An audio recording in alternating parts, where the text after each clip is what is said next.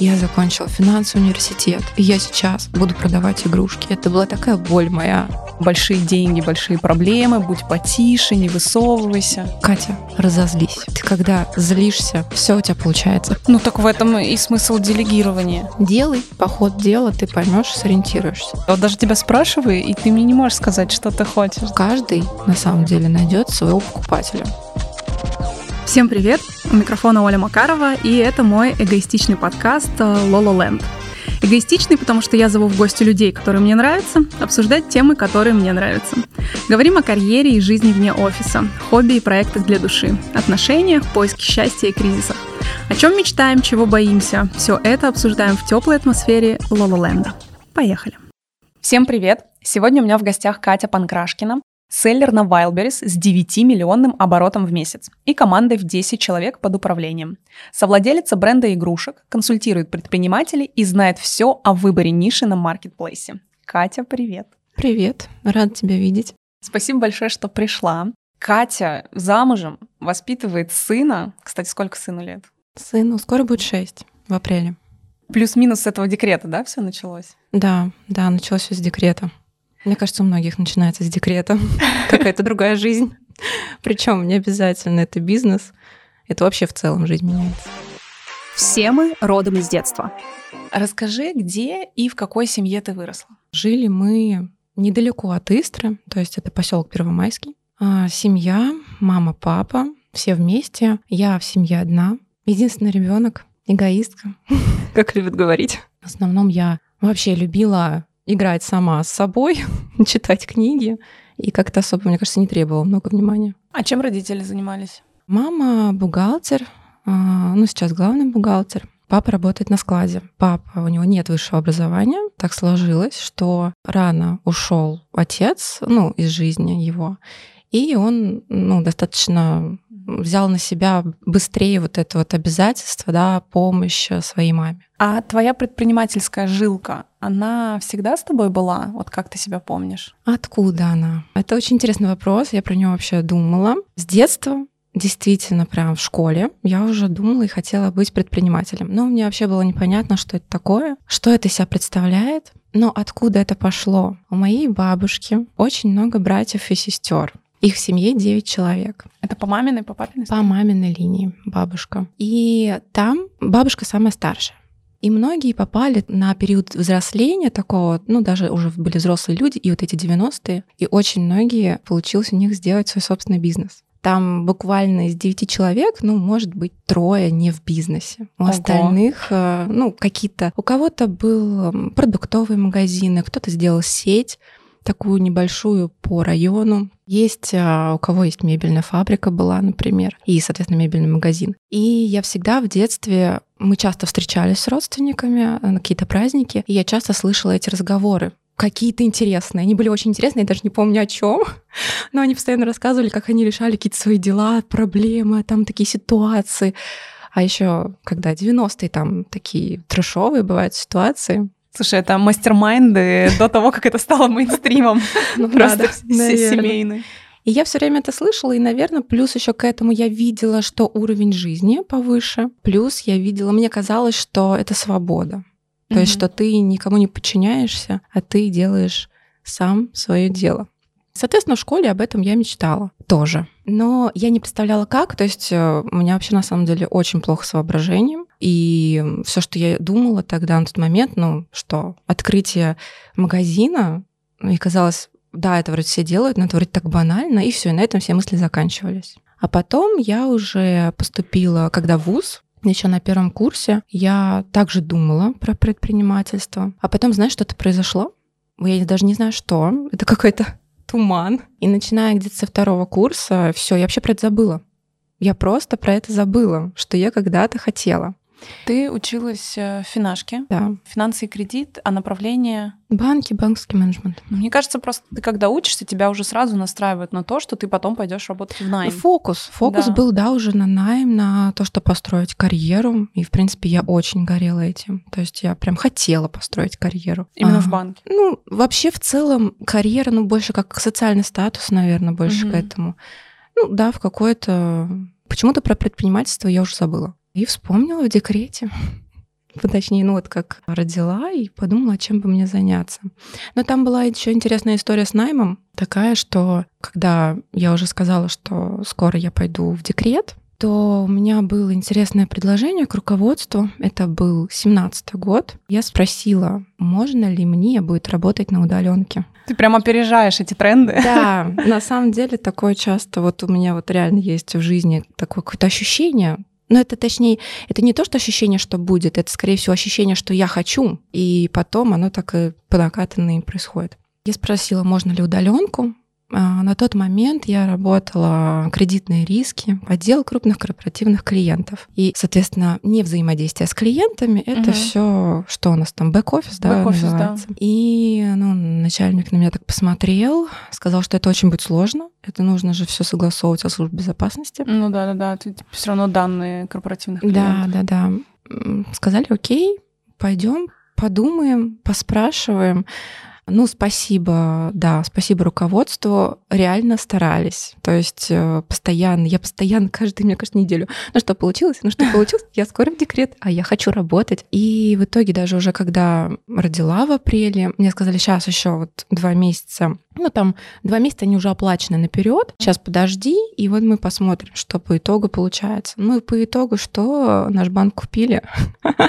И все поменялось, начальство поменялось. Возвращаясь к семье, были какие-то установки, вот, ну, вот в вашей семье именно там мама, папа, ты, в части денег и бизнеса? условно, слушай, ну, конечно, понятно, родственники все молодцы, но вот бизнес — это проблемы, а, большие деньги, большие проблемы, будь потише, не высовывайся. В детстве я думаю, что да, на найм больше, но на найм такое не просто, как мне говорили, учись хорошо, а то будешь уборщицей. Да, всем говорили.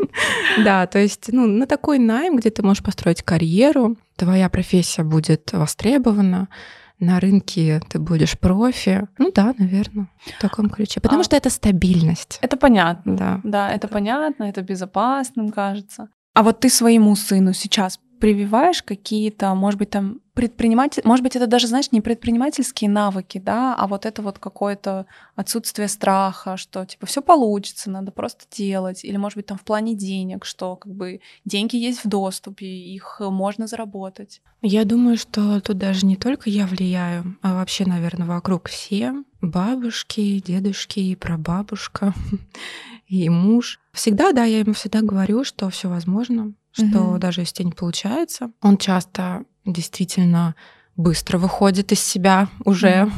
что если что-то не получается, ну, я говорю, успокойся, у тебя все получится. Он успокаивается, у него получается. Я говорю, ну вот видишь, главное успокоиться. Я говорю, главное эмоции свои немножко придержи, соберись, и у тебя точно все получится. В плане денег, эм, ну, он уже хочет банковскую карту. Да. И в итоге муж ему заказал. Я говорила, ну давай, ну только на себя, конечно. То есть там с 6 лет можно на ребенка. Я говорю, да, подождем хотя бы 6 лет. Но у нас Миша говорит, нет, я хочу сейчас, хочу сейчас. Ну, я хочу.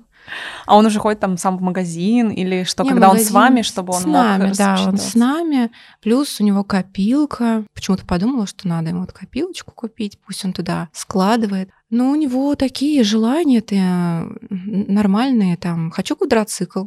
Вот копит на квадроцикл. Ух ты! Конечно, ему в основном помогает прабабушка, моя бабушка. Ему в этом периодически ему дает. И он, как хомяк, все к себе складывает. Мне нравится этот масштаб. О чем мечтают дети предпринимателей? Пожалуйста. Да, да, да. Сейчас. Это счастье сейчас. Мне хочется зайти немножко через трейлер к фильму. То есть, когда ты уже понимаешь, о чем примерно пойдет разговор, да, и начинаешь сначала. 9 миллионов в месяц, да. команда 10 человек, да. склад 200 квадратов, контейнеры из Китая, да. рейтинг товаров 4,8, 4,9, а более 25 тысяч оценок товаров и больше 220 тысяч доставок. Вот если вы три года на Wildberries, то это ну вот если среднее смотреть, 200 доставок в день. Для меня это реально такой поражающий масштаб, и это очень круто, что мы сейчас сможем с тобой обсудить, как бы, ну, с чего все начиналось. Да, мне так необычно, когда ты мне говоришь эти цифры, которые я сама не знаю, потому что, ну, я, я понимаю, где ты их берешь, но просто я же туда не смотрю особо, да, я в процессе, я в этом нахожусь. И когда еще говоришь 200 доставок в день, я такая думаю, блин, что-то маловато получилось. Был сначала же Инстаграм, я правильно помню? Родился Миша, удаленный доступ мне не дали. Я стала думать, а чем мне себя занять?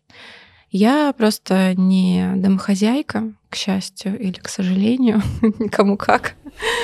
И мне просто хочется чем-то заняться. Вот, э, но это причем должна быть деятельность какая-то все равно связанная с развитием ума. Ну, Ну, интеллектуально. то есть, да, что-то интеллектуальная деятельность. И я думаю, чем же начать заниматься? И почему-то сразу падает взгляд на Инстаграм, потому что я видела что-то там краем глаза, что, в принципе, есть магазины, там продают, но я никогда сама ничего не заказывала в Инстаграме и вообще особо его и не вела. Ты решила зайти с козырей. Я Да, ничего не заказывала, я... я- буду продавать. Окей, это Инстаграм. Такая, думаю, а что продавать?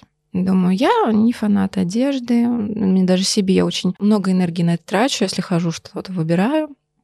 Я не фанат косметики. И такая думаю, так, а что люди вообще покупают? Люди покупают еду. Думаю, еду тоже как-то... Я не изготовитель, пока не понимаю, как это делать. Через Инстаграм еще еду продавать. Думаю, лекарства. Думаю, ну это вообще уже как бы перебор. все таки не аптека. Думаю, игрушки. Почему-то на игрушки как-то вот упал взгляд. Думаю, игрушки же тоже всегда покупают. э, Дети рождаются, игрушки нужны. И думаю, наверное, еще развивающие игрушки. Это же так интересно смотреть за своим ребенком, как вот у него сначала не получалось, а потом ты видишь, что через два дня у него начало получаться. Это такой вот прям резкий прогресс, и это прям радует. Сначала я сделала этот Инстаграм, завела. Я просила мужа о помощи. Я говорю, слушай, может быть, ты мне будешь помогать? Он менеджер по закупкам. Я говорю, может, ты мне как раз и поможешь где-то поискать, потому что вот это вообще моя слабая сторона. Вот эти... Мне казалось, что я никогда не найду этих поставщиков просто. То есть ты сразу понимала, что тебе нужно выйти на поставщиков, а не просто типа на Алиэкспрессе заказал Ну и да, типа да, перепродай. да. Но в итоге я как бы ждала мужа, но я поняла, я почувствовала, что ему это неинтересно. Я говорю, ладно, все, я понимаю, тебе неинтересно. Я, наверное, сама начну что-то делать. Но это было прям не похоже на меня. Вот я сейчас оцениваю и понимаю, что это было вообще не похоже. То есть меня не поддержали, я бы вообще могла бы ничего бы не делать. Мгм. А тут я просто понимала, что внутри мне так хотелось уже что-то делать, но что делать, кроме того, что ты гуляешь с ребенком и кормишь его, ну что еще делать? Учитывая, что я не люблю убираться Мгм. и готовить. И сделала страницу в Инстаграме, заказала товар на Алиэкспрессе. Насколько ты заказала? Ты Ну, помнишь? немножко. Я думаю, что ну, декретные там, наверное, были тысяч пятнадцать. Наверное, я на все 15 заказала. И, ну, кстати, плюс мужа то, что он мне все равно помогал морально. Я говорю, слушай, я сейчас буду посты писать, а вдруг меня уже сейчас захотят купить, а у меня А меня ничего нет, нету, да. еще товара Мгм. нету. И он такой, Катя, расслабься, пиши посты, поверь, там еще когда про тебя вспомнят, там увидят. Ну, то есть э, не надо на этом акцентировать внимание. То есть не нужно думать очень наперед, придумывать себе проблемы. Делай, по ходу дела ты поймешь, сориентируешься. Я такая, ну ладно. Начала писать посты. И действительно, там уже стали спрашивать, э, хочу заказать. А как ты его продвигал? Ну, то есть ты создаешь страничку, у тебя там нет никого. Никого нету, причем я даже не озвучивала на своей личной странице, что я Мгм. начала это делать. Мне было это стыдно. Мне казалось, это вообще просто какой кошмар. Я закончила финансовый университет, и я сейчас буду продавать игрушки. Это была такая боль моя. Я думаю, сейчас все узнают. Как продвигала, я брала какие-то бесплатные курсы, точнее, ну это не даже не курс, а просто, ну сейчас делают какие-то вебинары, да, Мгм. бесплатный вебинар для Да. того, чтобы ввести на платный курс. И, в принципе, на этих бесплатных вебинарах я только все узнавала, думаю, Мгм. вообще классно. То есть э, на тот момент это были хэштеги, с помощью них. И плюс еще уже появлялась реклама, но она была вообще простецкая. Ты мог сам ее настроить Ну, просто через Инстаграм. Через Инстаграм Мгм. же, да. То есть не нужно было обращаться Мгм. к таргетологу, чтобы все это делать через Facebook. И поэтому вот так вот все началось. Ну, Проще было продвигаться, Мгм. действительно проще. И А, это 17-й год. это был... Нет, это родила в 18-м, это был август 18 Август 18 Да, август 18 ну, конец августа. И стали люди спрашивать и говорить, да, я хочу купить. Там, вначале я начала коврики пазлы, хотим купить. Я говорю, да, окей, но они сейчас ко мне едут. И я тоже понимала, блин, сейчас они приедут, а вдруг она передумает, покупатель. Мгм. Я говорю, могу сейчас вам продать или там предоплату можете внести, и я за вами его оставлю. Тоже был выход из зоны комфорта. Как так брать деньги с человека? У меня еще ничего нет, я даже не знаю, в каком виде это приедет. Я думаю, ну ладно, ничего страшного, что верну. Мгм. Что поделать? Коврики, пазлы что-то плохо, думаю, идут. Хочу что-то другое. И нашла такие мини-коврики для ванны, их называли. Они Мгм. такие фигурки разные на липучках, на к ванне клеишь, и ребенок там плавает и изучает Мгм. животных. И это было, скорее всего, это было китайское производство, но основной поставщик такой крупный э, был в России. И я у них купила, и можно было купить маленький опт. Я мужу говорю, я хочу их попробовать. Он такой на меня смотрит и говорит, посмотри на все свои вот эти коврики. Вот когда их продашь, вот тогда будешь закупать. Я говорю, нет. Я говорю, я хочу, сейчас буду пробовать и эти. И опять там, по-моему, ну, тысяч пять буквально потратилась, небольшой опыт, возможно, был. И они пошли лучше. Я Мгм. думаю, слава богу, что я попробовала, потому что, ну, вот, кстати, да, вообще для людей, если вы что-то хотите пробовать, оно не идет, не надо ждать, когда этот товар распродастся, нужно дальше пробовать, потому Мгм. что это можно долго прождать, потому что их, по-моему, продавала в итоге до конца Инстаграма. Вот. А, Но что- продала? что- Да, но продала. А так бы просто тратила бы на это время, не попробовав вот эту историю. Ну да, я еще в крайнем случае думала, ну ничего, если что, у меня много сейчас подруг, которые уже кто-то родил, кто-то Мгм. рожает, я раздам тогда. м, чтобы не валялось. И они пошли, и как раз-таки на этом фоне мы там... а, Одна девушка мне пишет в Инстаграм, говорит про то, что «а давай сделаем вместе конкурс». Я такая, о, классно, действительно хорошая идея. И там несколько людей собираются, и мы к Новому году делаем конкурс. А у нее как раз она продавала те игрушки, которые я хотела себе. И она со мной поделилась поставщиками. Сейчас я понимаю, что вау, классно, что все равно есть открытые люди, но в принципе Да. я часто чем-то делюсь. Была еще такая у нас у обеих концепция, что на самом деле, и мы это замечали, мы потом сравнивали наши обороты, что каждый на самом деле найдет своего покупателя. То есть все равно приходит на человека, если ты себя транслируешь, показываешь, ты им ближе, а она другим ближе. И даже рекламу мы там сравнивались, мы одинаковое количество рекламы, ну, тратили деньги на рекламу. Ну, то же самое, плюс-минус одинаковый был оборот. Но я не осталась в долгу. В плане я придумала, что можно продавать оптом, потому что многие, как и я, не могут найти этих поставщиков. А мы можем продавать оптом, ну, быть посредниками. И я быстренько сделала таблицу, прикинула, какая должна быть у нас прибыль при этом. Ну, человек покупает за цену, уже должен еще и продать этот товар Ну все да. таки Так, чтобы было и вашим, и нашим всем хорошо. И вот э, я с ней поделилась этой идеей, и у нее она быстрее зашла, чем у меня. Поэтому, Мгм. в принципе, я думаю, что то, что она поделилась со мной поставщиками, это Карма отбилось. вернулась. Да. И потом я оптом продавала, и реально опт очень хорошо шел. А в это время вас как семью муж содержал? Да, я была в декрете. И как раз-таки мое состояние тогда было, ну, да, удаленный доступ не дали. На тот момент у нас была старая машина, у нас не было ремонта в квартире, мы не ездили отдыхать, и я понимала, что я ухожу в декрет, и ничего не поменяется. Ну, точнее, как сказать, понятное дело, что, возможно, его повысят, можно Мгм. что угодно придумывать себе, себя успокаивать, да. Но если брать там на тот момент ту точку отсчета, то я понимала, что вот я иду в декрет, и у меня было ощущение, что моя жизнь на три года просто на стопе. И это сейчас говорю, у меня прям мурашки по коже, потому что это был для меня психологически сложный момент. Ну, какая-то безнадега прям. Это было не безнадега, это было принятие уже, что оно так и окей. Потому что, конечно же, мы уже хотим ребенка. То есть с точки зрения семьи это плюс развитие семьи, с точки зрения развития себя, карьеры, финансового роста, то я не видела ни никаких плюсов в этом. И кто бы знал, что так все повернется. То есть там в 21 году мы уже купили машину, сделали ремонт, и мы путешествовали по три раза в год. В начале 19 года с того ни с сего приходит мысль, как знаешь, из разряда «дайте мне удаленку», а тут Мгм. мне приходит мысль «я хочу выйти на Wildberries». Мгм. Вообще ни с того ни с сего. Я всем вокруг говорю, а, в моем окружении только подруга тогда покупала вещи на Wildberries, мы даже, я даже их не покупала. Это из Ага. разряда, как в Инстаграм я пошла, ничего не покупала, он, наверное, продается. Все тебя отговаривали? Нет, не отговаривали. Все, наверное, говорили, ну как, там же крупные бренды, как туда попасть, э, там бренда даже нету. Я говорю, да я не знаю как, ну что-то хочется. И знакомимся с другой девушкой, она тоже в декрете, тоже продает в Инстаграме, мы с ней общаемся. Лена, вот сейчас у нас с ней совместный бизнес, и я ей говорю, Лен, давай выйдем на Wildberries. Она такая, давай. А почему нет? Это как предложение руки и Да, сердца. И понимаешь, это мне до сих пор нравится в ней это качество. Я мало таких людей встречала. В основном Мгм. в моем окружении были люди, которые говорят, как это сложно, наперед, соответственно, мыслят, да, придумывают это? препятствия себе. И плюс они не сталкиваются с- этим, это что-то новое, непонятное. Не то, что они тебя не поддерживают прям специально, да, ну Мгм. просто они, наверное, мысли вслух какие-то, и в основном они не очень позитивные. Что они бы не пошли. Ну да, да. И вот с Леной э, мы начинаем изучать эту историю, и сначала выходим через посредника. То есть мы вышли уже в 2019 году, мы были Мгм. на Валбересе, но через посредника. То есть мы оптом продавали, он Мгм. наши товары Реализовал. пере- да, перепродавал, но я видела, какие цены он ставит. Цены были, я понимала, что нужно переманить людей, которые продают в Инстаграме, но их нужно нацелить на Wildberries. Мгм. Это одна и та же аудитория. Но цена должна быть одна и та же. И даже на Wildberries е она может быть, да, она может быть такая же, даже чуть выше за счет того, что в Инстаграме человек платит за доставку. А там он цену ставил высокую. И у нас особо мало брали. И я говорю, Лен, надо самостоятельно выходить, потому что ну, с ним м, кашу не сварим. И мы в итоге уже в апреле 2020 года мы вышли. Уже все. И оно пошло-поехало, и очень быстро, на самом деле. То есть э, прям реально оборот рос на глазах, и там первый оборот в миллион был уже месяца, по-моему, через 4. А сколько вы вложили, когда выходили? Мы вложили по 25 тысяч рублей. Да-да. Ну, слушай, там дальше интересная история возникает такая, что, во-первых, тогда наценка была хорошая.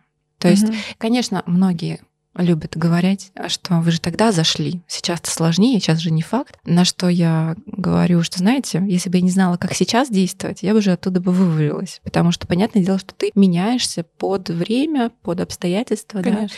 и под эту площадку. И по 25 тысяч сложились быстро. Товар продавался. Уже был такой период, что товар распродан, но нужно же ждать от покупателей деньги. Они же там не сразу Мгм. заказали, пока пришли, пока оплатили, пока Да. Wildberries отправил деньги. То есть вот этот gap присутствует. И я говорю, Лен, нужно еще вложить. И Лена тогда продавала свою машину. Я говорю, Лен, давай деньги с твоей машины вложим, и мы тебе через две недели их отдадим, и ты купишь себе машину. Ну, это была такая ответственность. Конечно. И, ну, тут Елена молодец, спасибо ей. Но она в меня верит. То есть мы тут на совместном как-то взаимопонимании идем. А и она говорит, давай. И все, и оно помогло. То есть, ну, мы там вложили, не помню, 300 тысяч мы вложили. Честно, не помню, 300 или 600, надо тоже вспоминать. Ну, мне кажется, почему-то 300. И тоже пошло, пошло, это помогло. Кстати говоря, насчет вот пандемии, тогда вообще никто не думал, ну, я и в моем окружении, может быть, да, может быть, недальновидно особо, не думали, что интернет-покупки так возрастут. Даже в Инстаграме я прям помню, смотрела на своих конкурентов, и они писали посты, что, пожалуйста, продолжайте у нас покупать, у нас есть бесконтактная доставка, мы там существуем с помощью вас, без вас нас не будет. То есть был такой акцент, всем казалось, что сейчас все закончат покупать, даже, может быть, из-за того, что сокращение на работе, Мгм. да, доход падает. Попали люди. Да, и мы когда зашли, вот мы зашли 7 апреля 2020 года, это вот тоже прям такой, ну, разгар такой основной, начало пандемии. Да. И мы тоже с Леной такие думаем, да мы попробуем. И она говорит, тоже, наверное, сейчас не буду брать. Я говорю, не знаю, посмотрим. И тут просто начинают покупать активно. Оказывается, не все так, как мы думаем и себе представляем. Может быть, вообще Мгм. все иначе произойдет. Потом мы разрослись, и мы все делали у Лены в квартире, потому что она поближе жила к. Москве. И потом мы уже сняли контейнер и делали в контейнере. Ну, то есть это, в принципе, быстро все пошло. Апрель вышли, а Мгм. контейнер был где-то уже, наверное, в июле, Мгм. а в сентябре мы Контейнер сняли... это как мини-склад. Да, да, да. Мгм. А в сентябре мы уже сняли помещение, там, квадратов 20, и наняли первого работника. Это Ленина сестра. Что она нам м, пома- стала помогать. Она не думала, что это так все разрастется. Она подумала, сейчас пойду, просто помогу сестре. Мгм. И э, получается, первое помещение было такое. Потом мы стали расти, расти. Там было несколько помещений вместе. Мы стали брать соседние, еще соседние. Потом мы там уже и в коридоре были. Слава богу, арендодатель вроде как с пониманием Мгм. относился. И вот только мы в 23 году в начале переехали уже в этот склад 200 квадратов, потому что просто элементарно там мы не умещались, и там даже, знаешь, работа медленнее шла из-за того, что из комнаты в комнату ходишь, то есть плохая организация пространства получается рабочего места. Тоже затрачивает время. Когда вы начали зарабатывать, когда вы начали забирать как бы себе доход, не оставляя его просто в обороте? Сразу. Сразу, потому что мы обе с Леной столкнулись с такой ошибкой в Инстаграме, как все время вкладывать. Когда ты все время вкладываешь, ничего не берешь, то ты устаешь. Ты уже не хочешь этим заниматься, просто элементарно. Поэтому она сразу предложила, говорит, я устала, что в Инстаграме вот все время Да. вкладываешь, вкладываешь. Он говорит, давай же какую-то сумму выделять. Я говорю, давай. Ну, по-моему, наверное, с июня. С июня мы стали брать себе 20 тысяч в неделю. 80 тысяч в месяц у нас выходило. Ну, учитывая, я в найме ушла не с большой позиции, там в найме я получала 70 тысяч рублей, поэтому для меня было начало хорошее. А какие ошибки вот э, ты считаешь вы допустили на старте или их не было? Или когда ты понимаешь, что типа сразу пошел отклик, ты не воспринимаешь их как ошибки? Ну, это сложно назвать ошибками. То есть, ну да, это ошибки, но не с той точки зрения, что вот ошибка, ее нужно переделать. Потому что ошибка равно опыт. Потому что ну, у меня не было вообще бэкграунда предпринимательства. Было много каких-то таких ошибок, но они были, знаешь, не критические. То есть они были на уровне попробовать, попробовал, понял, то есть mm-hmm. не, не зашел слишком далеко в этой ошибке. Ну, например, мы решили попробовать просто какие-то игрушки трендовые, которые mm-hmm. залетают, да, на них можно много заработать, но вот сама соль поймать вот этот тренд. И я такая, да, давайте пробовать. Все получится. Такой энтузиазм был. Сколько заказываем? На миллион. Берем просто на миллион. Попиты на миллион. Вот попиты на миллион. Мы их взяли, а еще попросили доставку авиа, чтобы побыстрее все-таки с Китая приехала. И э, в тот момент, когда они к нам летят, Google Тренд показывает нам, что тренд идет вниз. И мы уже, они к нам летят, эти попыты, но мы уже понимаем, что надо будет от них избавляться. Но ошибка это была. Но я бы все равно захотела бы что-то попробовать. Ну, возможно, mm-hmm. надо было объем поменьше. Просто казалось, что раз залетит, ну, если бы залетело, миллиона бы не хватило бы. Но не хотелось тратить силы, что если бы мы это раскачали бы, а потом бы пропал товар, и получается все заново, все начинать. Но в итоге, и спасибо поставщику, он в итоге половину оставил у себя, 500 тысяч отдал нам, и мы договорились, что мы будем это реализовывать и отдавать деньги. А, мы стали, конечно же, размещать это на других площадках, на Авито. И к нам пришли люди, которые были в топе по этим попитам, потому что у них уже не хватало, им нужно было где-то взять и мы им продали. Ну, то есть я, в принципе, наверное, моя сильная сторона, что если что-то все идет не так, я вообще не паникую. Я такая просто сразу думаю, так, что мы можем сделать?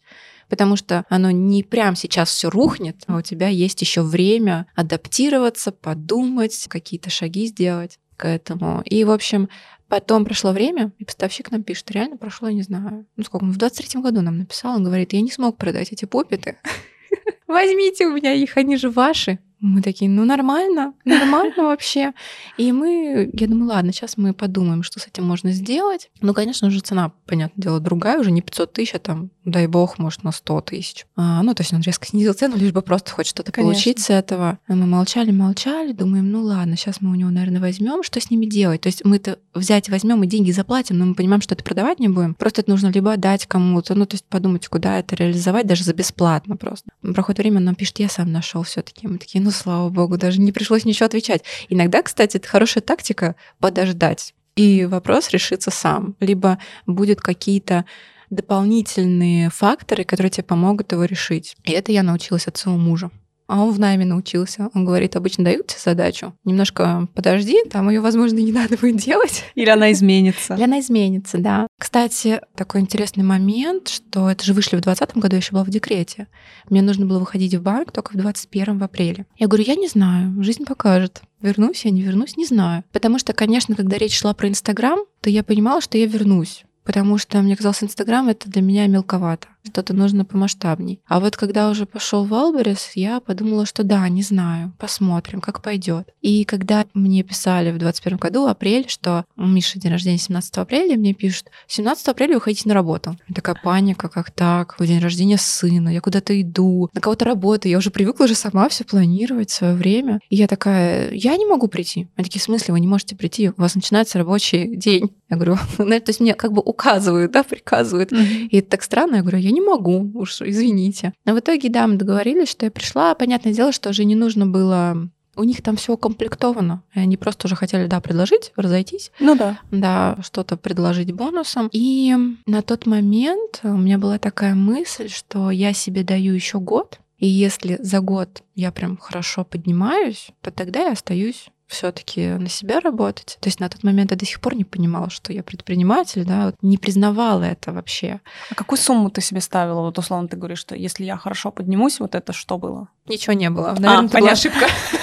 Как раз-таки, да, это, наверное, была ошибка. Мне кажется, ты уже на тот момент все для себя решила. Просто тебе нужно было что-то как-то свой мозг обмануть. Да, да, да. Наверное, так и было, что я просто дала вот это отступную для своего мозга, чтобы он не нервничал. В итоге проходит год, и там начинается такая же, не знаю, можно тут говорить, прям как реально есть Если что, мы запикаем. Такая начинается А я вообще забываю про это обещание себе. Да. И, соответственно, я в процессе решить вот эти все проблемы. Ну, какие проблемы были? Курс поднялся, и мы понимаем, что нам уже пора, вот, нам пора пересматривать ассортимент Мгм. полностью весь. Но мы долго. То есть мы март, апрель. ма- Это к тому, что не сразу можно упасть э, куда-то на дно, да, а можно Мгм. еще есть время подумать. Вот март, апрель, май. Мы думали, ну мы не думали, мы были таком пассивные наблюдатели.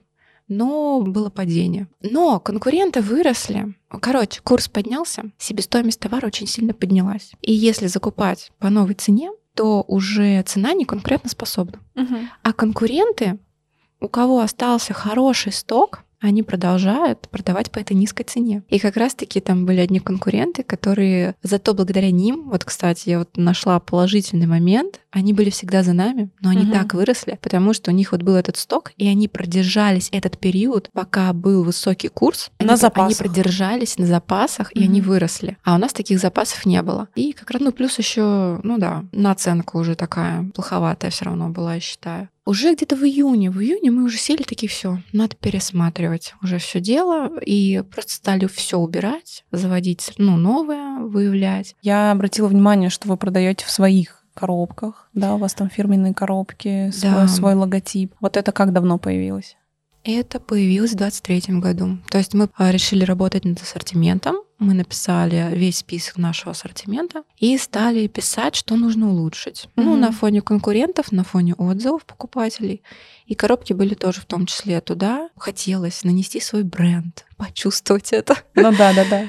А, Вообще у меня там есть э, мечта на полках детского мира оказаться. Пока мы только на маркетплейсе детского мира. Но, может быть, я думаю, что туда доберемся. Но это получается такой какой-то даже непонятно, принесет эти денег, не принесет, а это просто то, по факту коробки это тоже ты не знаешь, принесет тебе это денег, это же ты же не можешь это никак измерить. По факту Мгм. это что-то неосязаемое. Да, ты можешь понять по отзывам клиента, что, например, они более стали довольны, другие увидели, что это Приятнее. да, коробка русифицированная, что брендированная. Возможно, да, это какой-то эффект имеет. Но это не основная все равно задача. То есть э, на этом нужно фокусироваться. Это как, знаешь, улучшить. Мгм. Улучшить свой бизнес, э, где-то подшлифовать, исправить, чтобы было и самой более приятно. Но не на все игрушки мы делаем, потому что Китай тоже говорит, что, например, заказывайте там 2000, 3000, мы сделаем. А, например, 100 штук мы не сделаем даже Мгм. платно. Нам Мгм. невыгодно. Мгм. Да, то есть тут даже такая история, что даже за деньги не сделают. А если где-то отдельно искать, то это будет дороже все равно. Что сейчас делегировано? Много, много делегировано, слава богу. Я к этому очень стремлюсь. Ну и изначально сразу я вот шла по этой стратегии, чтобы нанимать людей, и освобождать себя, свое время на то, чтобы у меня было больше идей. Потому что замечаю, что когда я в операционке, то я вообще абсолютно ничего не понимаю, куда двигаться. Как только я немножко отстраняюсь, Мгм. то я уже шире вижу картину, лучше понимаю, что делать. Мне кажется, много чего делегировано. Если брать вообще Wildberries, инфографика, поставки, заполнение карточек, расчет акций, делегировано, склад делегирован, закупки делегированы. Но везде есть, конечно же, мы понимаем, что происходит, Мгм. все в чатах, сотрудники там переписываются между собой, что-то нас спрашивают. То есть, в принципе, мы участвуем в процессе, ну, в таком, что-то там, конечный итог сделать, ну, принять. Но есть такие участки, на которых, да, у нас вообще нет сотрудников, и Мгм. нужно их нанимать. Это вообще, кстати, вот прям провал такой, что у нас до сих пор нет финансиста,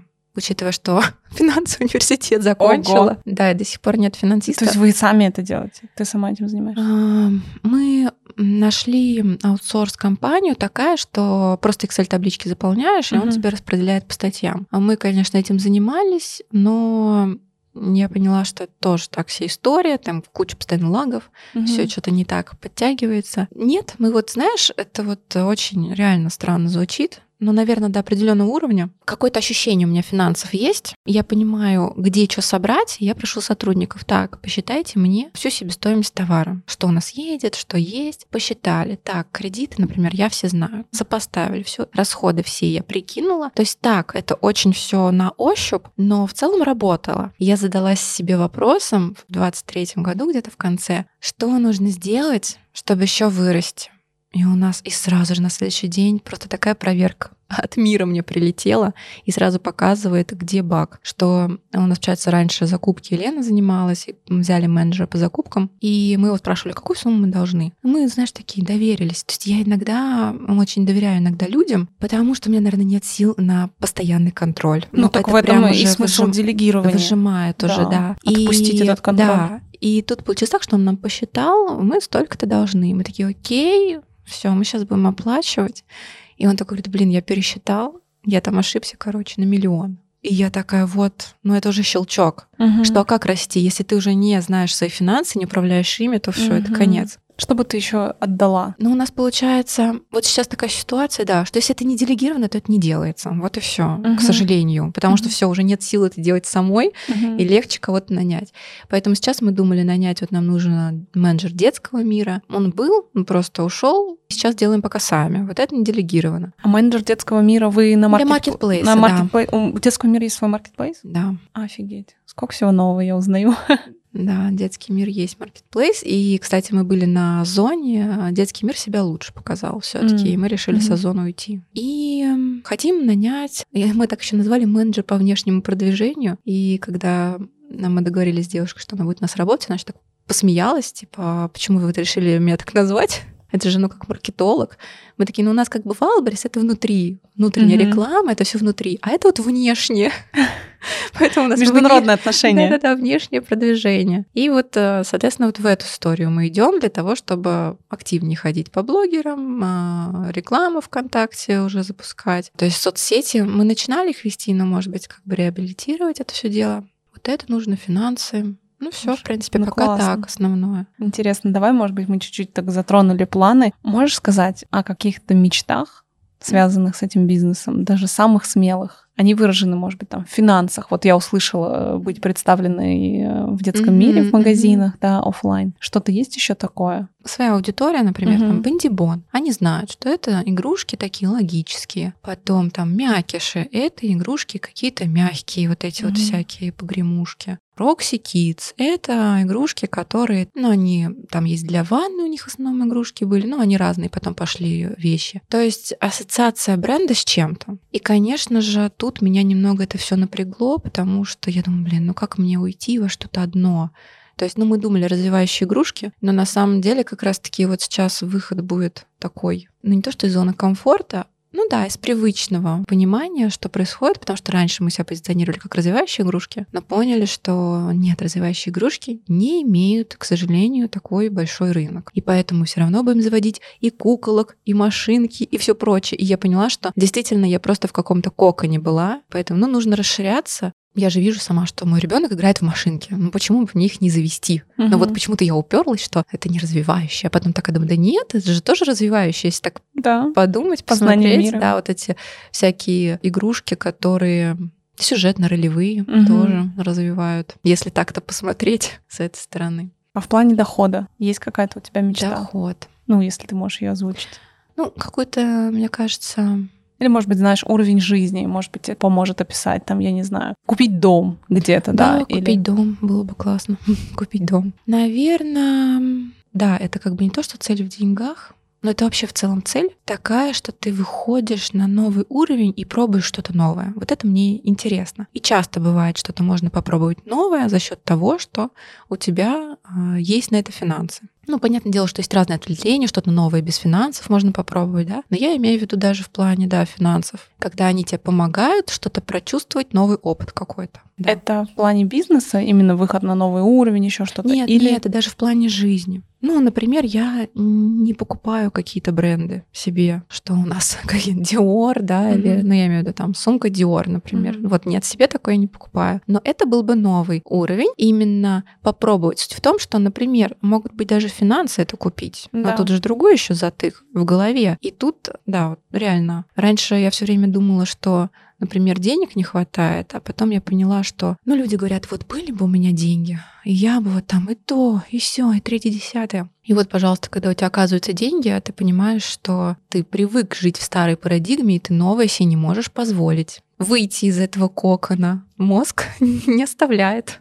Ну да, я вот даже тебя спрашиваю, и ты мне не можешь сказать, Не что, могу что ты сказать. хочешь, да. Не могу, да. Потому что я скажу, я не хочу это делать самоцелью. Вот, как Мгм. раз-таки, если я делаю самоцель купить бренды, куча денег, то все, у меня был в этом году фокус на деньги в бизнесе. Я так устала вообще. Ты от себя отваливаешь теперь, да, с этими... Да, я поняла, что у меня изначально бизнес начинался почему. А мне интересно попробовать, а что будет? И у меня были цели, я хочу бренд, чтобы его все знали. То есть, получается, за моими целями на самом деле кроются по факту финансы. То есть, в любом случае, если знают бренд, то там будут финансы. Но это не должно быть самоцелью. То есть, деньги для меня всегда это были как вот цифры, которые тебе показывают, как ты движешься. Вот. И если делать самоцелью, то, к сожалению, я это уже попробовала, а они не мотивируют. Я, кстати, в найме поняла, что деньги не мотивируют. Сначала работала в финансовом мониторинге, и э, мне не особо нравилось, я каждый раз давала шанс этой сфере, что ну вот сейчас это в маленьком банке, сейчас я перейду в банк покрупнее, там, наверное, Мгм. поинтереснее,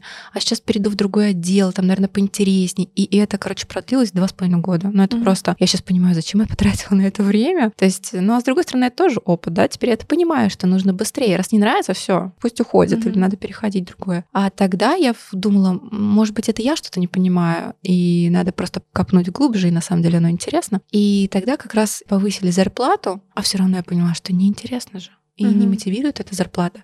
И я перешла как раз в риски, и там, получается, там в финансах, ну, в финмониторинге, сколько там, 70 тысяч зарабатывала, и перешла в риски, и пошла на 35 тысяч рублей.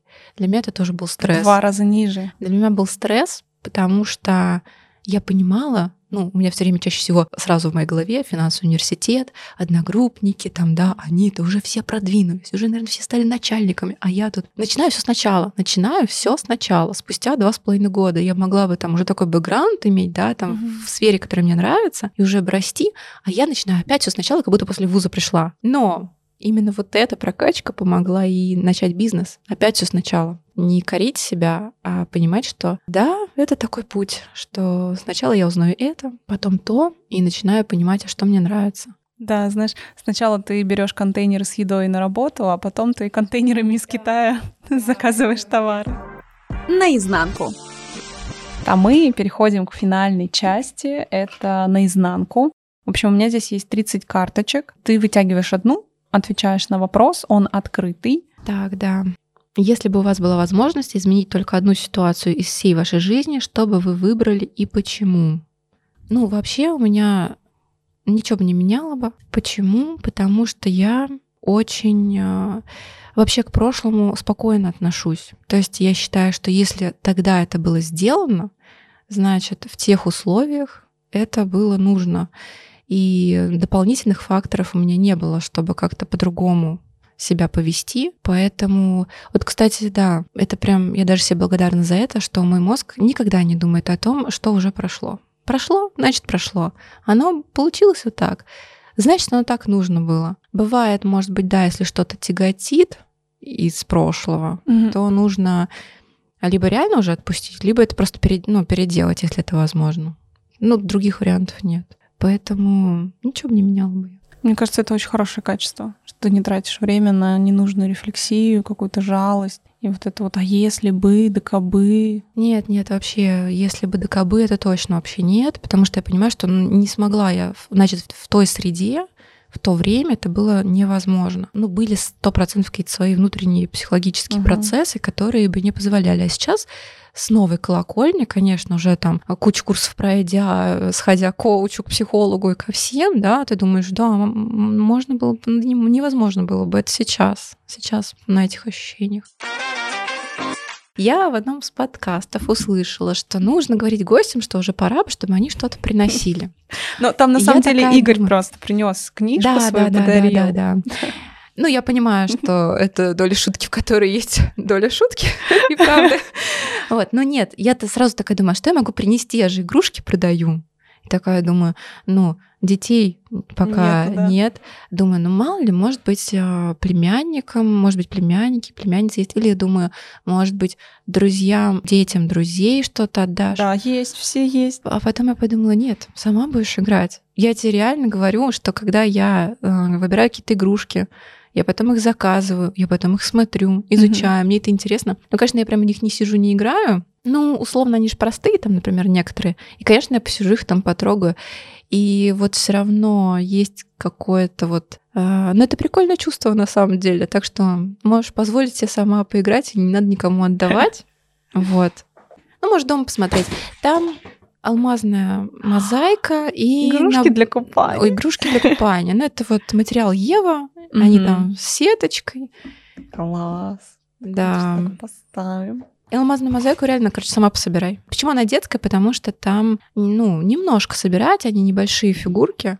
Ой, мне А, нравится. То есть, если была бы какая-то... Ну, для взрослых это принято большой, да, портрет Мгм. какой-то, а это для детей, там, чтобы сделать брелки, хотя правильно говорить брелоки. Это я узнала, когда делала эту мозаику. Даже загуглили, думаю, блин, все время привыкли брелки Да, да, да, говорить. да, да. Вот, и картинки такие. Супер. Спасибо Да. большое. Спасибо за подарки. Спасибо, что пришла. Да, Мне тебе очень спасибо, понравилось. что пригласила. Было необычно. Это мой такой необычный опыт. Тоже потихоньку выход на какой-то, опять же, Правильно, правильно. чуть-чуть вперед. Да, в следующий раз, когда тебя позовут на видео-подкаст для какого-нибудь крутого YouTube-канала, ты уже будешь готова. Да.